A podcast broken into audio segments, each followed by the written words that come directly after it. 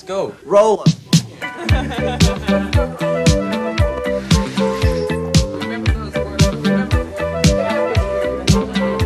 Hola amigas y amigos, les habla Mauricio de Medina y les doy la bienvenida a un episodio más de Aprende, ahorra e invierte. Te invito a escuchar el tema Jérôme Kerviel, el trader francés, el resumen semanal de los mercados y la frase de la semana. ¡Empezamos!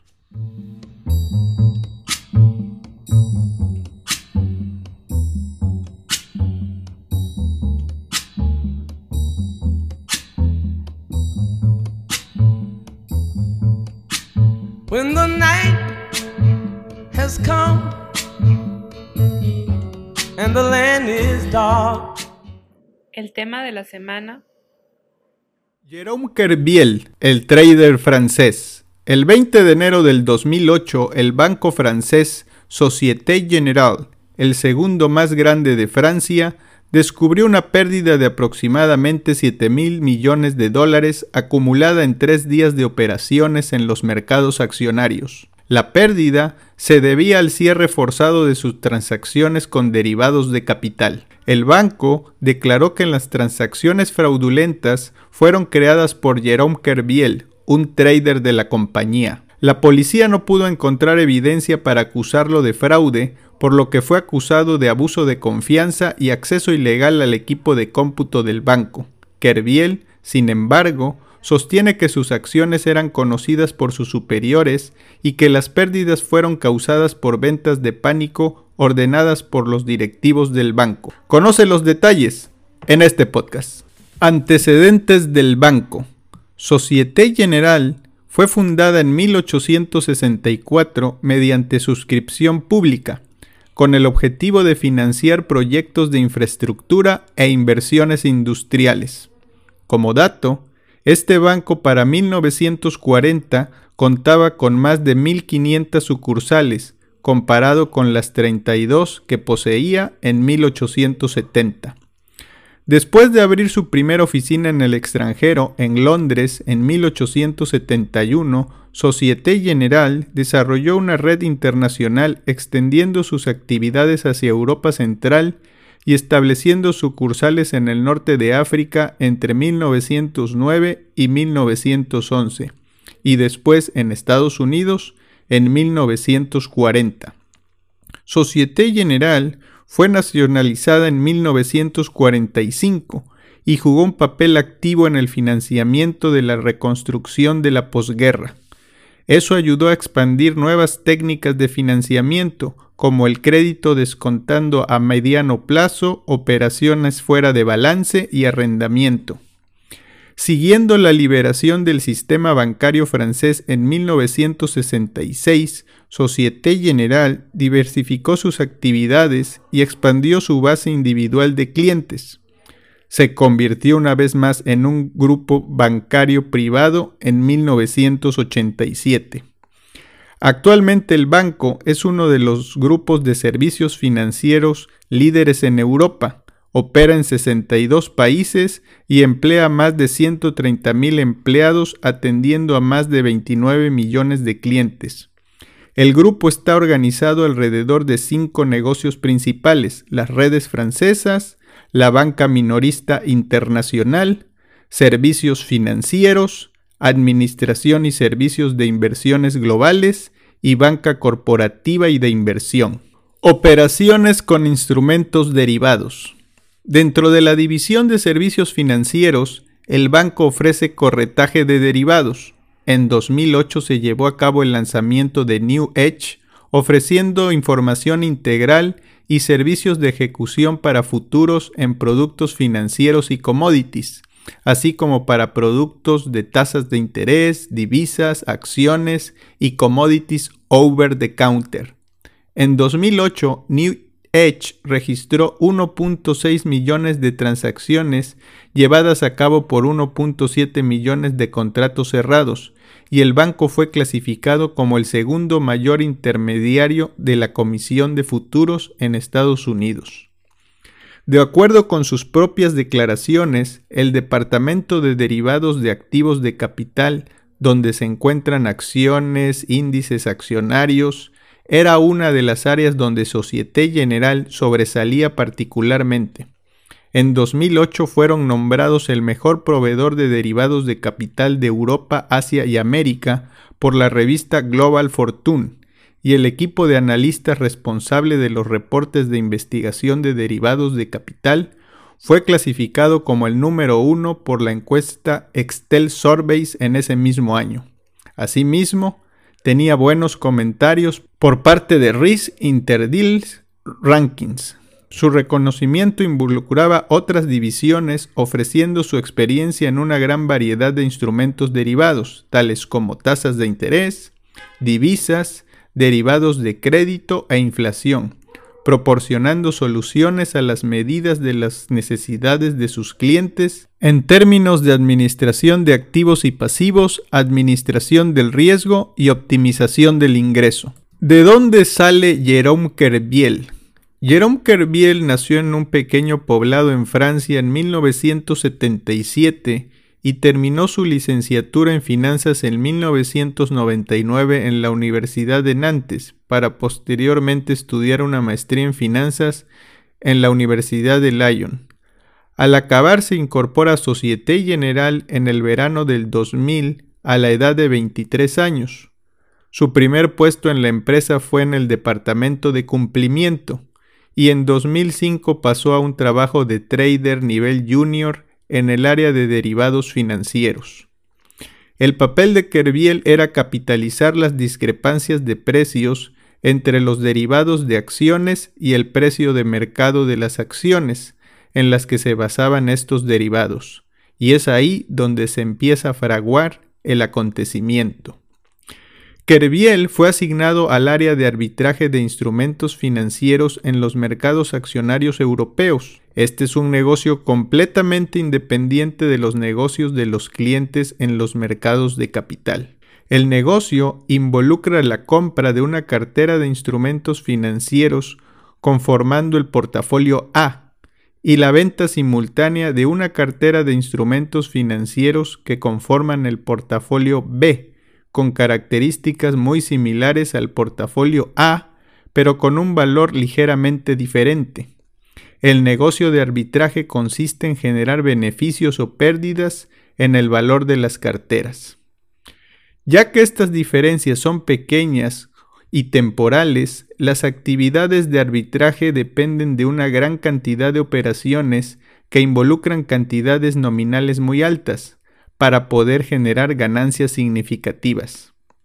El hecho de que las carteras A y B sean muy similares y, que se compensen una con la otra, significa que estas actividades generan muy poco riesgo de mercado, en particular porque la compra-venta se realiza simultáneamente.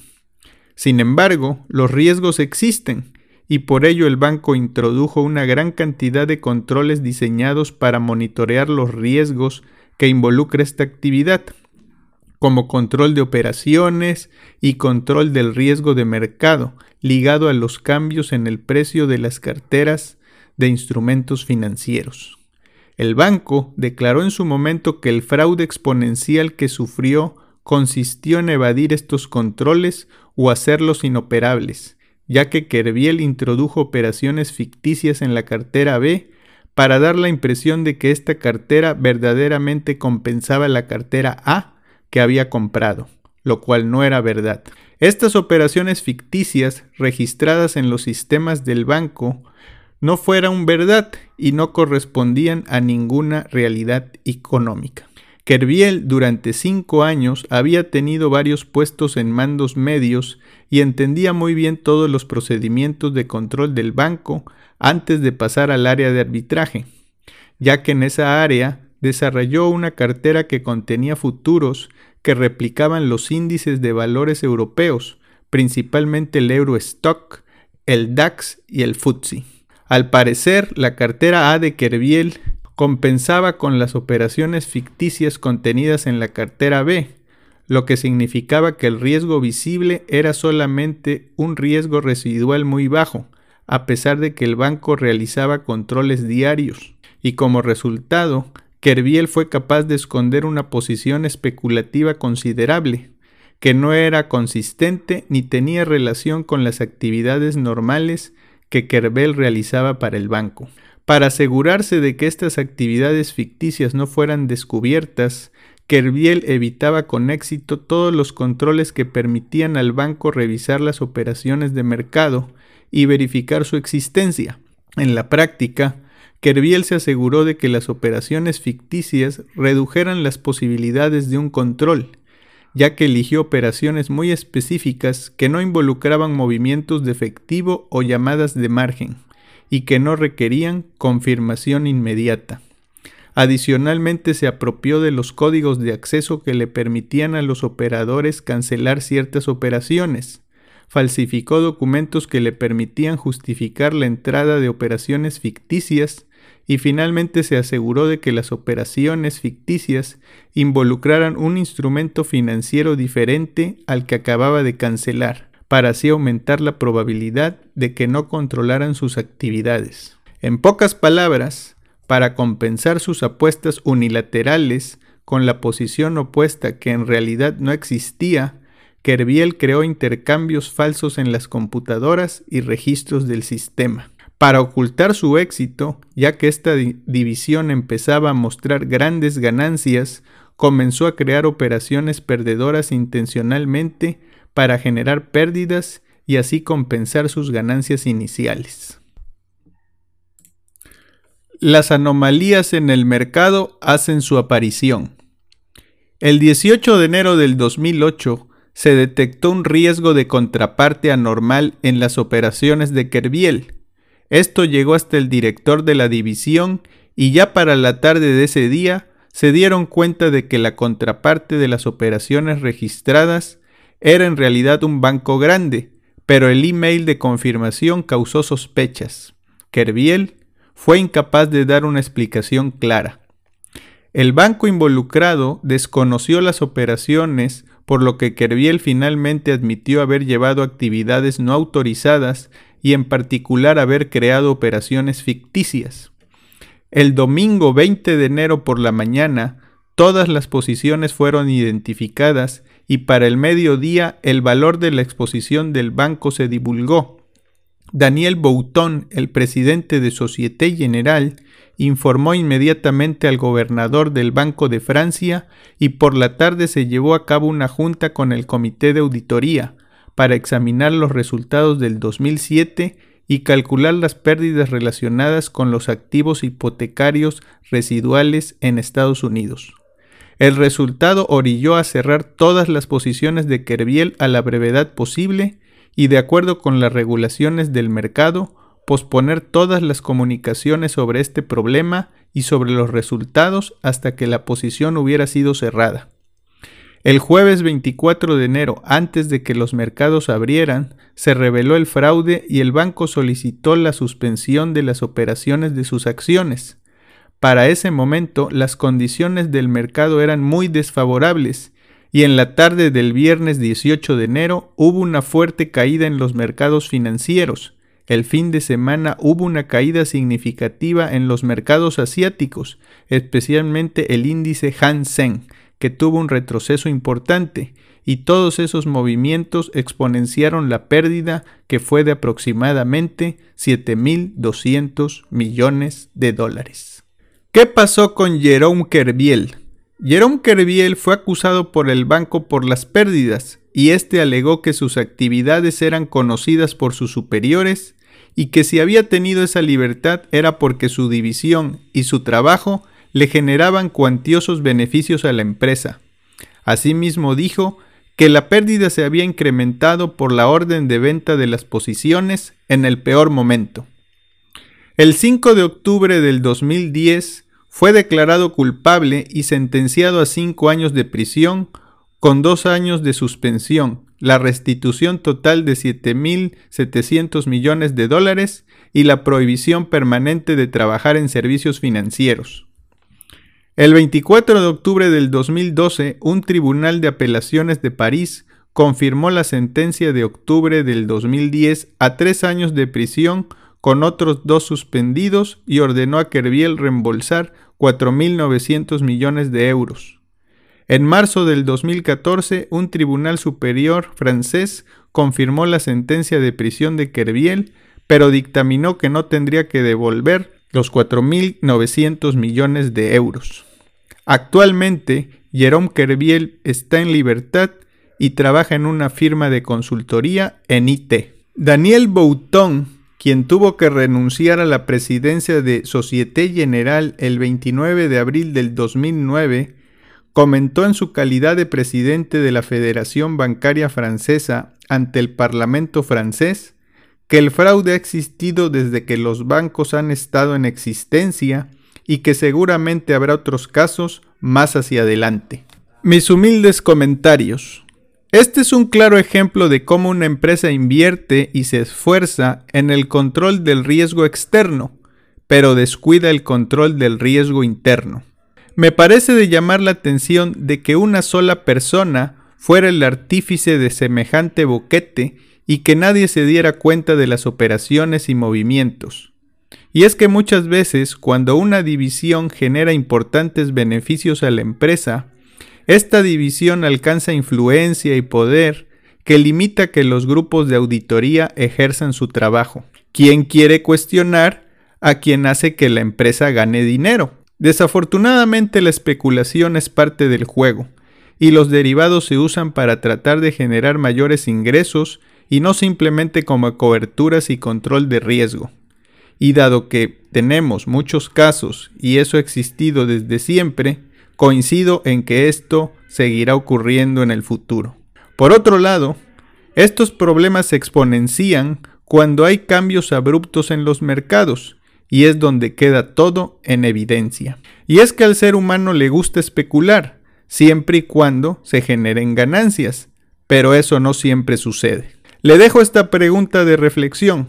¿Usted se ha comportado como especulador alguna vez?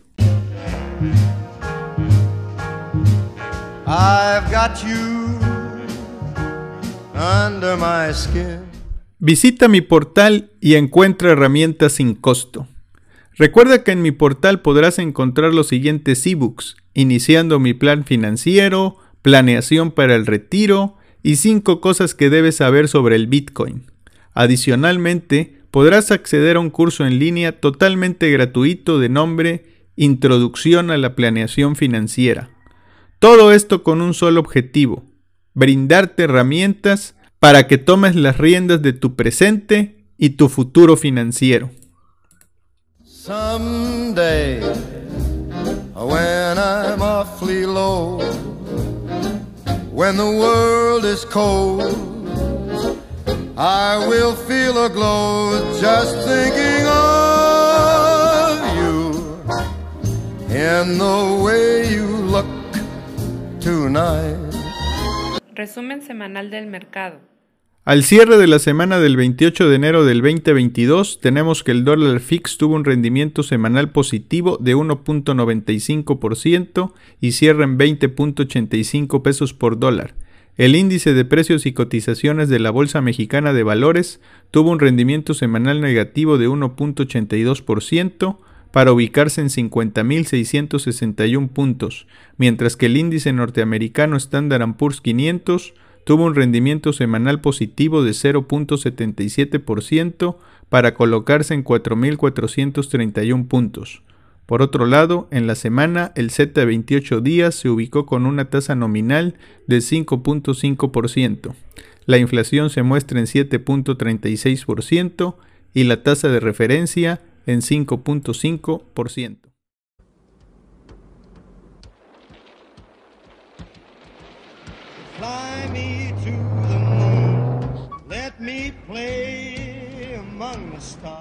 La frase de la semana. Mi único objetivo era obtener la mayor ganancia posible para mi empleador. Estaba atrapado en una espiral que con el apoyo de mis jefes seguía subiendo y subiendo. Jerome Kerviel Tall and tan and young and lovely, the girl from Ipanema goes walking, and when she passes, each one she passes goes, ah. Si te interesan los temas relacionados a las inversiones, sígueme en mis redes. Si te gusta leer y quieres conocer opciones, suscríbete a mi canal en YouTube, donde cada mes hago una videoreseña de un libro. Por otro lado, te invito a adquirir alguno de mis libros, Mexicanos a la Bolsa o Maestros de las Inversiones. Ambos los puedes encontrar en Amazon o en un enlace en mi portal.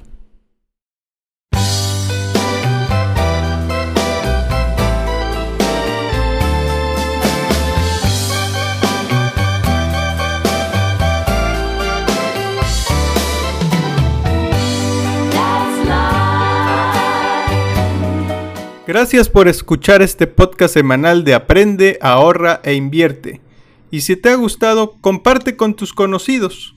Recuerda que me puedes encontrar en redes bajo de Medina Mau y aprovecho para invitarte a mi sitio mauriciodemedina.com, donde podrás encontrar ebooks, blogs, videos, podcasts, cursos y mucha información adicional.